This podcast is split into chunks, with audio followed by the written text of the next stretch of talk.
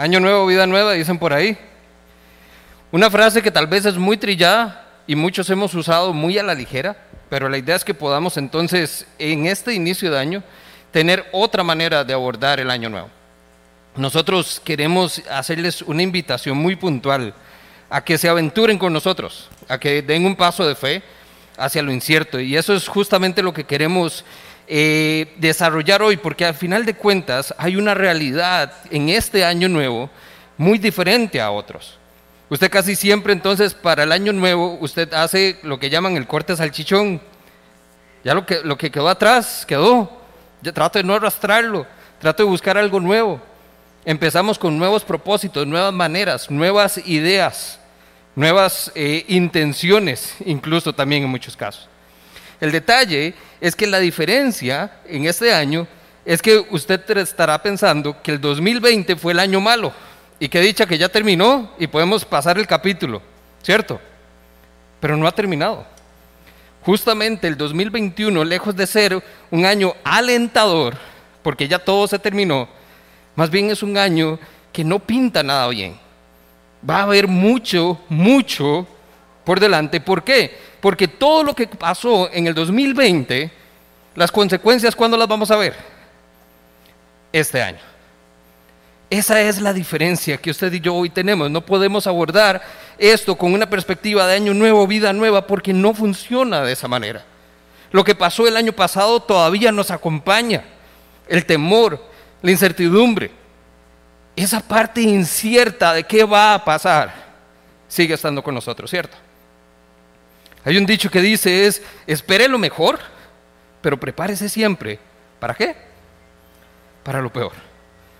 Tenemos mucha esperanza y una esperanza que no tiene el mundo, porque tenemos la esperanza en lo eterno, en Cristo Jesús. Pero de esta esperanza va siempre acompañada la verdad de Cristo cuando Él dijo, en este mundo tendréis aflicciones, pero tranquilos porque yo he vencido al mundo. No estamos eximidos todavía de este fenómeno de pandemia, no estamos eximidos de la crisis económica, no estamos eximidos de un montón de cosas. Pero la invitación que tenemos para usted hoy es que entonces aborde los temas que ya están sobre la mesa, lo que ya estamos viviendo, pero que lo hagamos con una perspectiva diferente, que iniciemos una nueva travesía. Y déjeme decirle, Jesús muchas veces llamó a sus discípulos a una travesía, y a una travesía incluso desconocida. En varias ocasiones en la Biblia podemos encontrar historias donde Jesús simplemente le dice a sus discípulos, vamos, no les dice a dónde va, no les dice qué van a ir a hacer, lo único que les dice es, suban a la barca y vayan al otro lado. Ahora, ¿cómo lo hacemos? ¿Cómo se inicia una travesía hacia aguas más profundas? Vamos a aventurarnos hacia esto. Pero vea lo interesante. Y aquí es donde hacemos la primera pregunta para que reflexionemos. Ante un escenario como eso, suba la barca y vaya al otro lado. La pregunta que nos haríamos es, ¿por qué le tenemos tanto miedo a lo incierto? ¿Por qué es que lo incierto nos genera tanto temor o ansiedad a los que somos más ansiosos. ¿Por qué nos da miedo? Si aquel que nos creó nos llamó a confiar. Dios lo que nos pide es, confíen en mí. Jesús lo que le pidió a sus discípulos es, confíen en mí. Y solo la confianza plena en Dios o en la figura de Dios, en su Hijo Jesucristo, que pueda hacer que actuemos con ese nivel de obediencia, porque confiamos plenamente en la persona que nos está llamando a las aguas. La pregunta es por qué nosotros no nos aventuramos a lo profundo. Y yo no estoy hablando de si tenemos o no dinero para el paseíto en la banana o para esos paseitos en bote.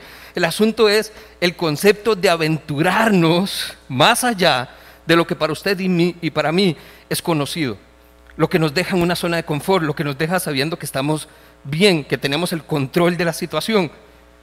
¿Se da cuenta la ironía entonces en que estamos cayendo? No solo le estamos dando oportunidad a que el temor se apodere de nosotros y nos impida aventurarnos, y en este caso es una aventura de fe, sino que también estamos asumiendo una posición en contra de lo que el Dios que nos creó nos dijo, porque Él nos llamó a confiar. En múltiples ocasiones Jesús le dijo a sus discípulos, no tengan, ¿qué? Miedo. La pregunta es, ¿por qué nosotros, dos mil años después, después de, escucharlo repetidamente, después de verlo repetidamente, ¿por qué seguimos cayendo en el mismo error? Si aquel que nos creó nos dijo que no tenemos que temer, ¿por qué nosotros seguimos teniendo miedo a lo incierto? Ahora, es muy fácil plantearlo, pero ahí sí, ¿cómo? ¿Cómo me quito lo que tengo allí que no puedo manejar? O a veces ni siquiera lo tenemos aquí adentro, a veces lo tenemos simplemente en la mente, ¿qué es peor? ¿Cómo hacemos entonces para dejar de temer? Si tiene su Biblia, acompáñeme al libro de Marcos. La historia que vamos a ver hoy va a estar en el capítulo 6. Sin embargo, para poder entender qué es lo que vamos a ver en Marcos 6, tenemos que recordar que los evangelios son una narrativa, es una sola historia Y lo que no podemos es perder el hilo conductor que viene trayendo el autor hasta este momento. Por lo tanto, entonces, para ver qué es lo que estamos desarrollando hoy, vamos entonces primero a hacer un repaso de los primeros cinco capítulos de Marcos. Acá lo que vemos es que entonces este hilo conductor del que le estaba hablando al inicio está llevando una historia de cómo Jesús está revelando su poder sobre la naturaleza. Veamos entonces rápidamente para que podamos estar todos en la misma página. Capítulo 1, Jesús viene y anuncia que el reino de los cielos está cerca. Los siguientes cuatro capítulos, Jesús entonces se revela a sí mismo como el Mesías, pero lo hace a través entonces de parábolas y a través también de señales que está dando a la gente. Capítulo 5 dice el texto, los discípulos estaban asombrados, confundidos y dice también, tenían el corazón endurecido. Si usted se va al final del capítulo 4, dicen los discípulos, ¿quién es este hombre que hasta los vientos y el mar le obedecen? Los discípulos están viendo cosas asombrosas y aún así hay en ellos un poco de duda, ¿ok? Y también temor. Y el capítulo 6 lo que nos revela son dos historias. La alimentación entonces no de los 5 mil, sino de 12 mil personas. Y además un hombre caminando sobre las aguas. Esta historia que entonces estamos viendo aquí en Juan, que es la que vamos a ver ahorita, vamos a estar entonces, perdón, sigo yo con Juan, Marcos, Marcos capítulo 6, verso 53 hacia el final, que es lo que vamos a ver hoy, lo que vamos a ver entonces es cómo Jesús está entonces demostrando su poder sobre absolutamente todo lo que hay sobre esta tierra. Vea que entonces tenemos más de 12 mil refrigerios repartidos después de una predicación. Ni nosotros con el cafecito aquí logramos esa cantidad.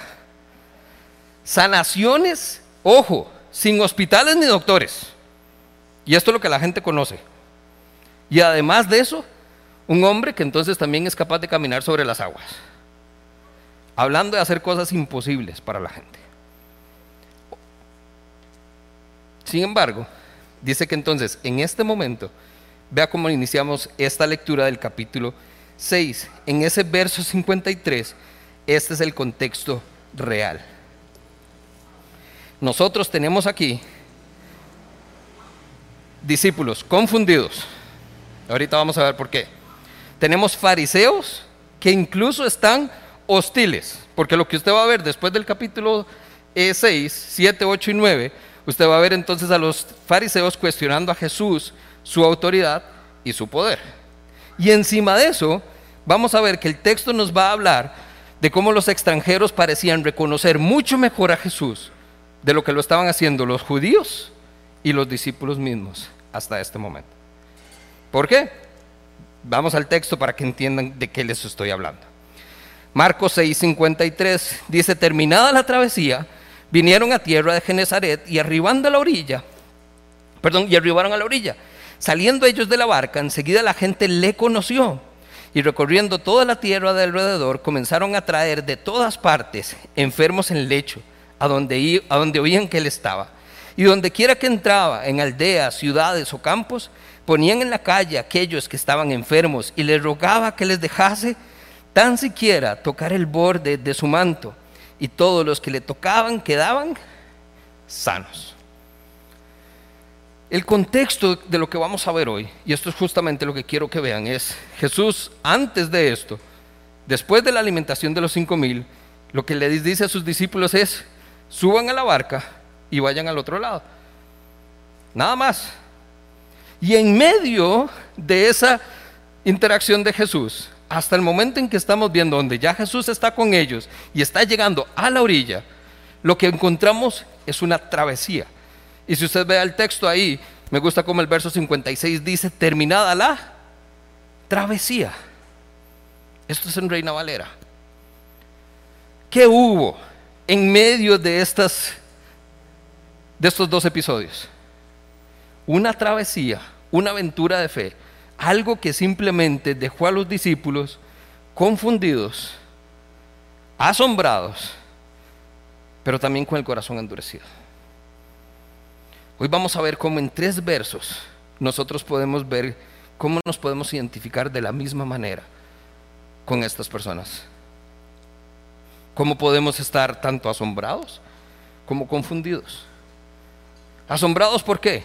¿Qué acaban de ver los discípulos? Milagros, señales. A un hombre haciendo lo imposible. Y no solo porque en los pasados eventos eso es lo que Jesús les ha demostrado se están bajando de una barca a la cual Jesús llegó caminando sobre las aguas. A pesar de la realidad que viven, estos discípulos están con Jesús, han visto las cosas que Él es capaz de hacer y, voy a aprovechar, y aún así no le reconocen. A lo que quiero llegar y les adelanto es todo porque la pregunta que realmente me está confrontando a mí después de un texto como estos, donde yo veo que entonces al terminar la travesía, Jesús se baja de la barca y dice que la gente inmediatamente le reconoció, supo quién era él y supo también qué era lo que él hacía. Todo esto a partir de lo que Jesús había demostrado. Y sin embargo, parece ser, según el contexto de la historia, ni siquiera los hombres que estaban con él bajando de la barca tenían la convicción o la certeza de quién era Jesús en realidad. Y muchas veces familia, esto es lo que nos pasa a nosotros. Podemos tener años en la barca con Jesús. Y hoy todavía podríamos decir, somos igual de incapaces que los discípulos en reconocer quién es Él verdaderamente. No estoy diciendo que no le conozcamos. Sabemos por nombre quién es. Sabemos qué es lo que es capaz de hacer, es lo que la gente conoce de Él.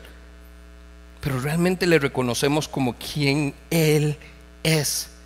A este punto, el Mesías prometido, el Salvador, aquel hombre que vino a hacer la diferencia en la vida de todo el mundo.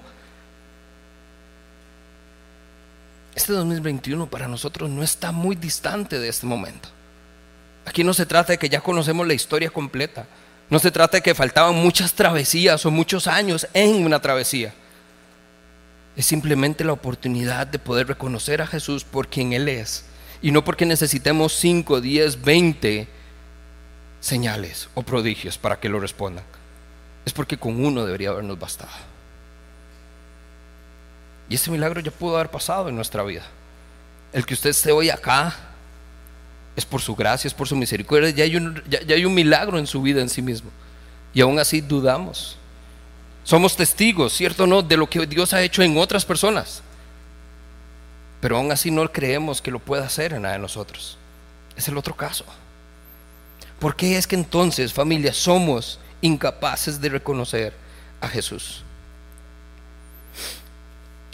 Dice el verso 54, saliendo ellos de la barca, enseguida la gente le reconoció. Nuevamente, entonces surge la cuestión de la identidad de Jesús. Porque claramente podemos señalar a los, discípulos y decirles, sí, obviamente a estas alturas, vieron al hombre que repartió comida, vieron al hombre que caminó sobre las aguas. ¿Cómo no les da para creer? Sería muy fácil juzgarlos.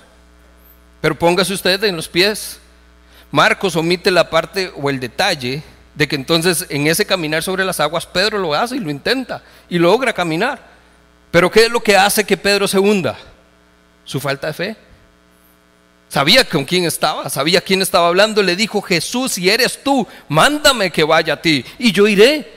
Jesús sabe quién es Jesús, pero lo había reconocido como el Mesías, como aquel que podía hacer lo imposible en su vida personal. ¿No? Hasta este momento, ¿no?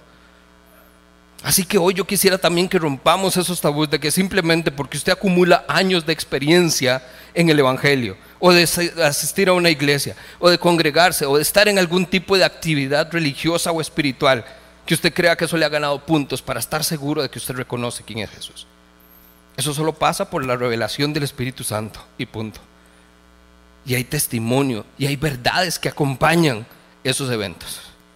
Y si no están, tenemos entonces que replantearnos hasta dónde hemos llegado nosotros y con quién hemos andado en esa travesía. Porque puede que esto no sea una realidad en nuestras vidas. Ahora entonces volvamos. Esta gente reconoció a Jesús inmediatamente. Eso es que ya por, el tipo, digamos, de relación que podríamos ver es alguien famoso. Usted ha escuchado, no lo conoce en persona, pero usted sabe quién es. Ya tiene un club de fans. Y la gente dice el texto que entonces inmediatamente lo buscaron y a donde sea que él estuviera, a él iban. ¿Por qué? Porque la gente lo reconocía. Pero estas personas no son nada mejor que los discípulos. Porque ¿cómo están reconociendo a Jesús? Por lo que él es capaz de hacer. Y eso es todo. Se hicieron famosos porque quieren nada más saber que Jesús tiene ese poder. No. ¿Qué es lo que hay en el corazón de estas personas? Egoísmo. Porque estas personas, ¿qué es lo que quieren? Que ese poder sea para quién? Para mí. Llevaron a los enfermos. ¿Por qué? Porque entonces eso que este hombre que conocemos, que escuchamos, que ha hecho todas estas cosas, puede hacerlo en mi vida, lo buscamos de una manera egoísta. Y esto no es solo la historia, esta es la naturaleza humana. Usted y yo buscamos a Dios cuando lo necesitamos, cuando no tenemos. Cuando esperamos que Él sea el único que pueda hacer que las cosas sean diferentes. Pero con esa misma agilidad y prontitud, también lo ponemos a un lado. Cuando ya lo tenemos, cuando ya estamos bien, cuando ya lo necesitamos, de la misma manera y con esa facilidad, olvidamos quién fue el que hizo el milagro en nuestra vida. Y volvemos nuevamente a depender de nosotros hasta que la siguiente necesidad tome su lugar. Dice el verso 3, recorrieron toda la tierra de alrededor y comenzaron a traer de todas partes enfermos, de todos lados venían. Todas estas personas dice que llenaban los campos, las calles y las ciudades con estas personas y le rogaban que tan siquiera les dejara tocar el manto. Se da cuenta del eslabón, del, del tabú. Probablemente la historia ya había llegado a sus oídos. Es que vean, ni, siquiera tiene que hablarle. Con solo que se acerque. Imagínense el montón de historias también que inventamos.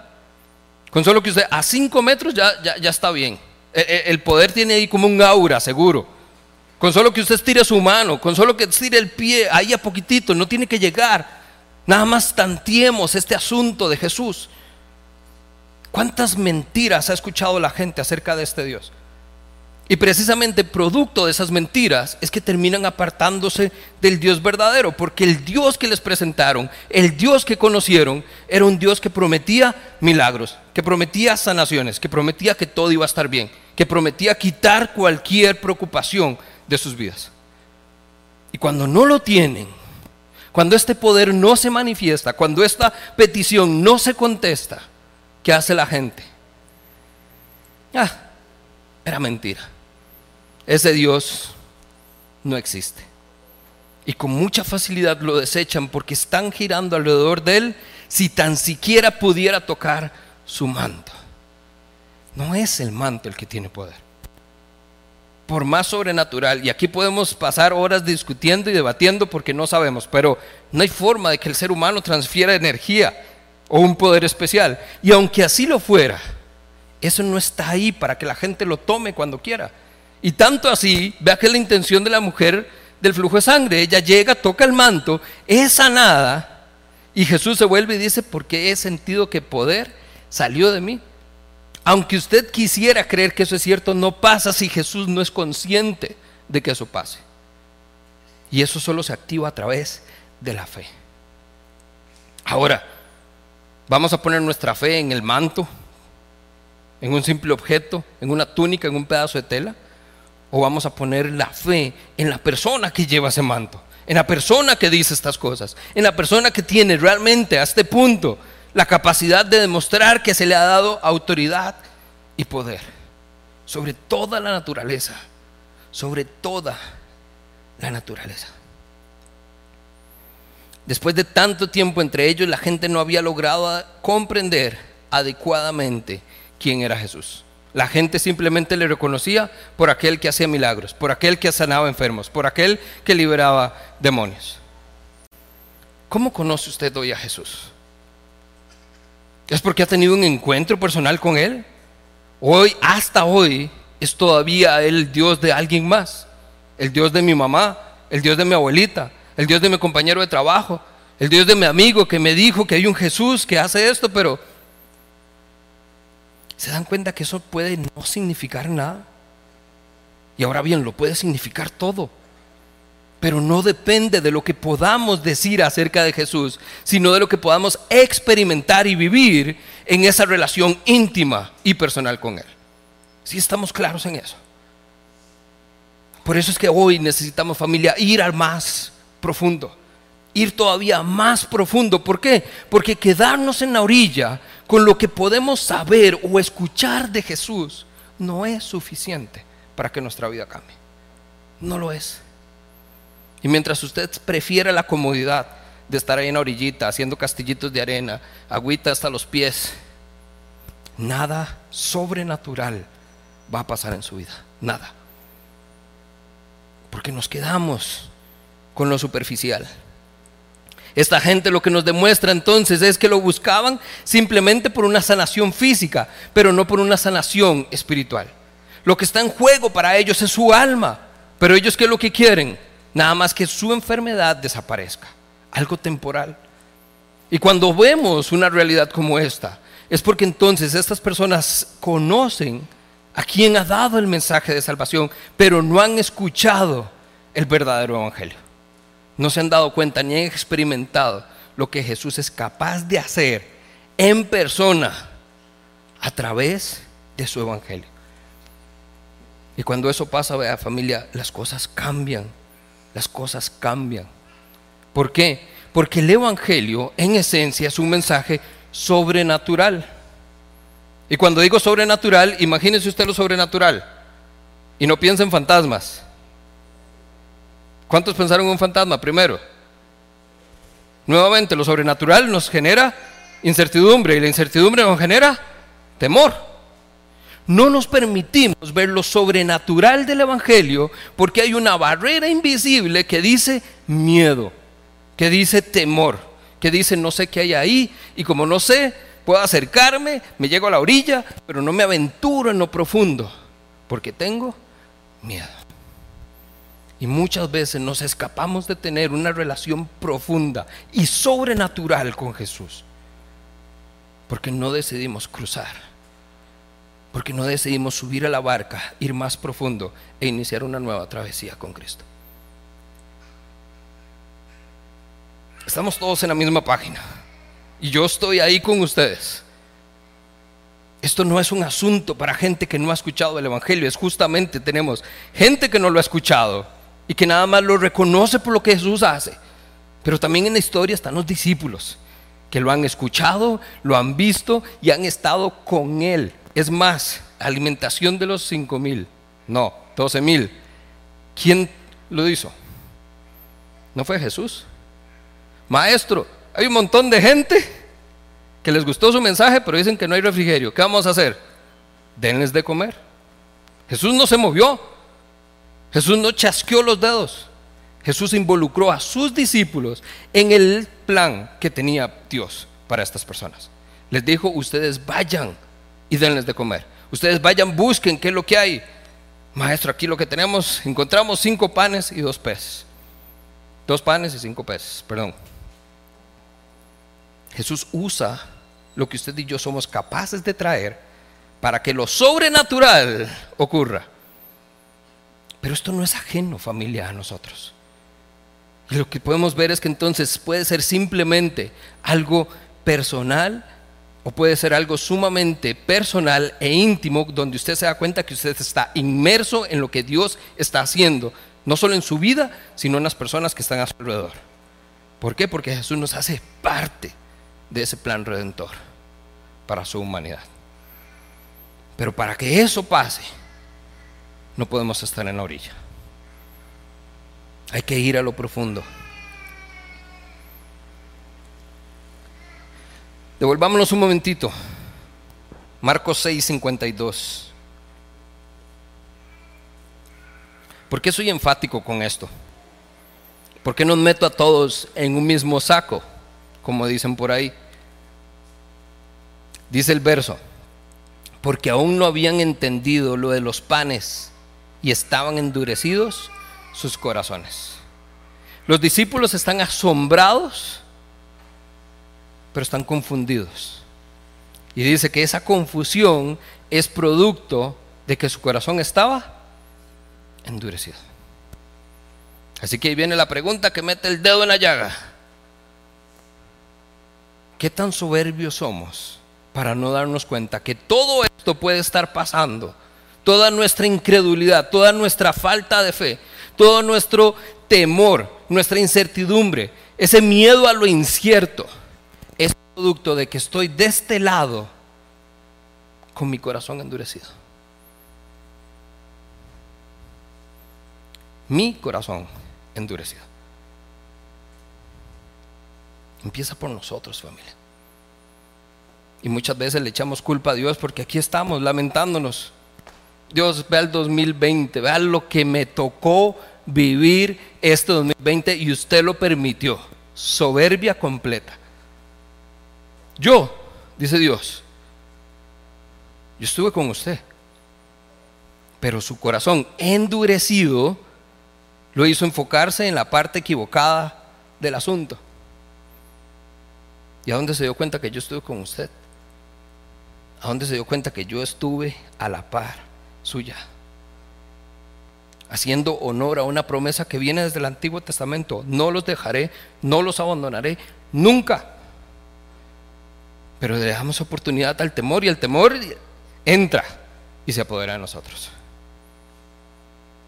Y al igual que los discípulos, familia, todo esto puede ser porque nosotros estamos con un corazón endurecido.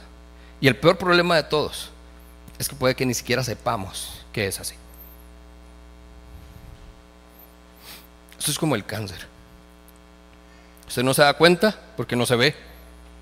Hasta que por alguna razón, alguno de los estudios que le hacen, usted fue porque le dolía la muela y salió con un problema que está amenazando con terminar su vida, ¿cierto? No nos damos cuenta porque pasa a lo interno.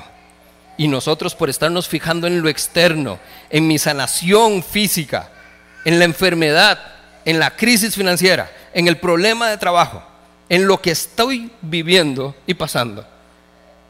Por estar viendo hacia afuera, por estar comparándome con otros, porque aquel sí, porque yo no. No veo ni me permito poner mis ojos a lo interno de mi corazón. Y ahí está, poniéndose duro como una piedra. Pero asumimos la posición de los fariseos y señalamos. Y ve aquel, y ve aquel, y ve aquel. Y no nos damos cuenta de la condición interior.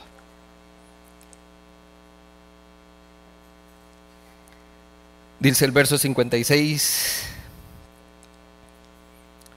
todas estas personas le rogaban que les dejase tocar el borde de su manto tan siquiera, porque todos los que le tocaban estaban sanos.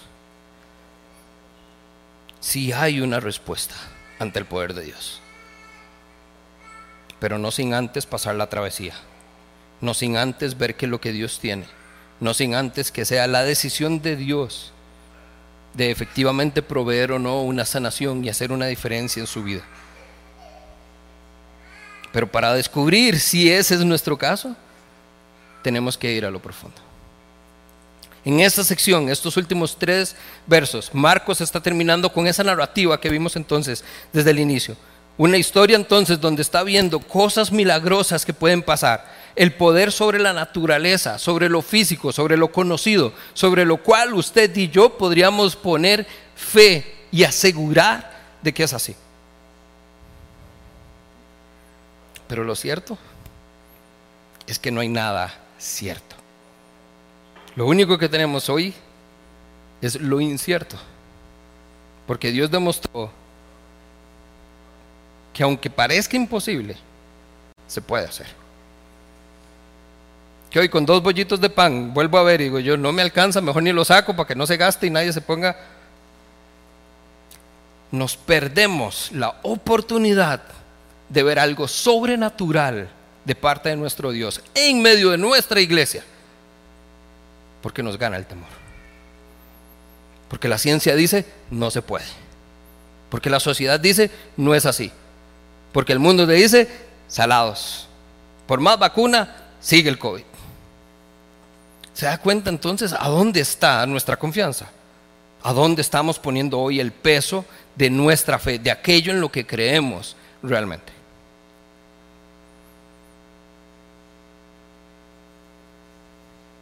Pregunta para reflexionar entonces. ¿Cómo reconocemos a Jesús? Voy a procurar este año ser más puntual con la aplicación. Dejarle más detalle y se lo resumo. Es simplemente después de haber visto maravillas, prodigios. Si estuvo con nosotros en el cierre del 2020, fuimos testigos y dimos gracias a Dios y oramos y caímos de rodillas porque en medio de una pandemia Dios hizo cosas asombrosas. Y vimos su fidelidad, vimos su poder, vimos su autoridad. Entonces vamos a comenzar el 2021 aferrados al temor? Alejándonos de lo incierto simplemente porque me hace sentir incómodo. ¿Por qué no permitirme dar un par de pasos?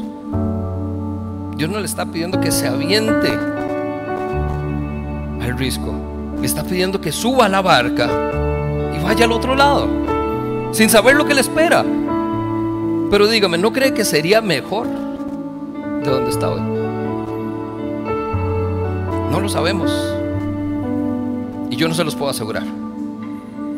Pero lo que mi fe me dice, lo que este libro me narra, esa historia de aquel que me está llamando con su voz audible a las aguas, es que Él tiene cosas buenas para mí.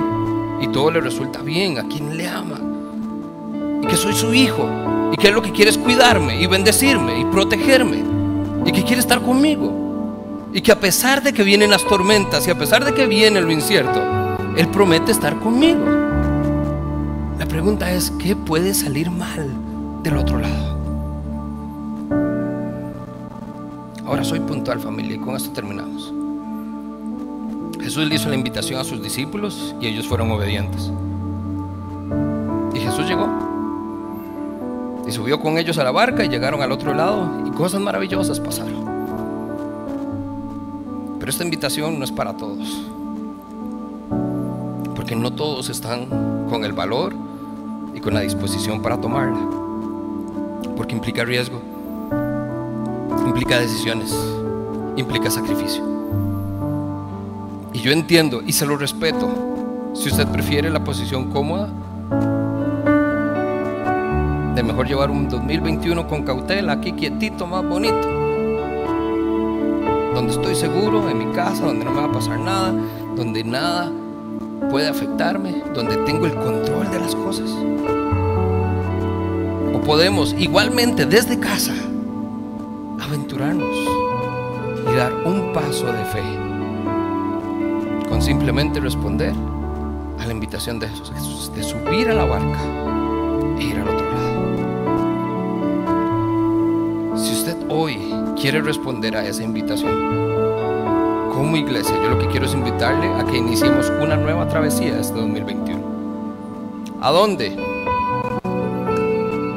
Créame, no me acosté el 31 de diciembre y me levanté el primero con una revelación de Dios con todo este panorama claro pero sí con una confianza en mi corazón de que Dios va a estar con nosotros, a donde sea que vayamos y lo que sea que nos pida que vayamos a hacer.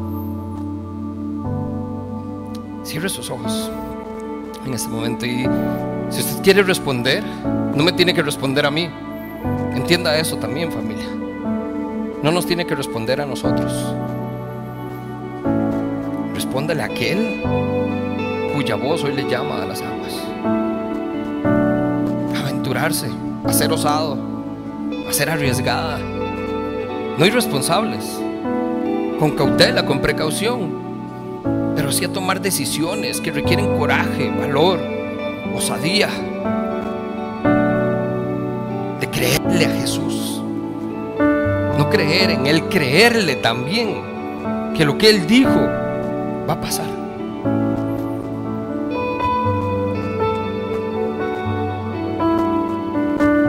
Van a haber tormentas. Y este 2021 creo que la primera está a la vuelta de la esquina. Nos va a dar chance como acomodarnos. Pero Jesús viene. A este punto ha cuidado a dos de ellas. Y Él llega a donde están sus discípulos. Y les dice, no tengan miedo. Aquí estoy yo con ustedes. A pesar de la tormenta, a pesar de lo incierto, a pesar de que lo profundo genera miedo, aventúrese. Dios que sí. No se permita quedarse simplemente por falta de valor en la orilla, donde el agua apenas llega a los pies. No permita que Dios no le demuestre que todavía tenemos una capacidad de asombro increíble por lo que Él puede hacer. Aún en lo incierto, aún en medio de las tormentas, aún en aguas muy, muy profundas.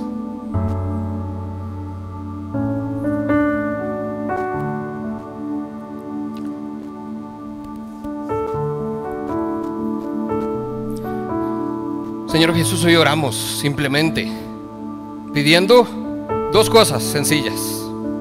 Queremos esperar en ti y queremos confiar en ti. Nada más. Permíteme simplemente poder saber que lo que estoy escuchando, que lo que estoy leyendo, que tus palabras que hoy vienen a mi corazón son ciertas y se vuelven tan reales como una promesa que tiene consigo una garantía. Permítenos entonces iniciar hoy como iglesia esta nueva travesía, esta nueva aventura de fe, donde vamos hacia aguas más profundas, donde queremos conocerte más, donde queremos ir más allá con un solo propósito, reconocer quién eres, Señor Jesús. Que no nos quedemos como los discípulos, asombrados, pero confundidos. Señor, muéstranos en medio de todo este tiempo con claridad quién eres, Señor. No solo lo que eres capaz de hacer, sino que quién eres tú, Señor, y quién puedes ser realmente para mi vida. Señor Jesús, hoy oramos para que tú seas una realidad en nuestra vida. No solo en la iglesia, en mi vida personal. Hoy te abro las puertas de mi corazón y te digo, ven, ven a mi vida. Muéstrame quién eres y déjame creer en ti.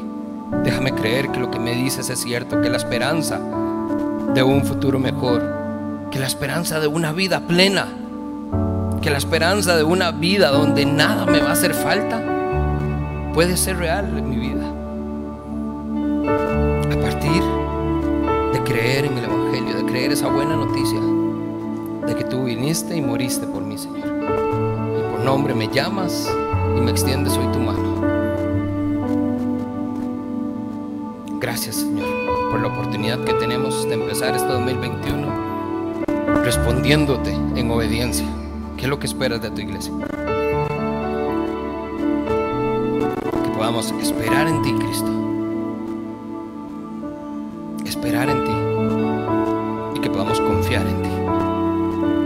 El tiempo, tuyos son los detalles, tuyo es el destino, Señor.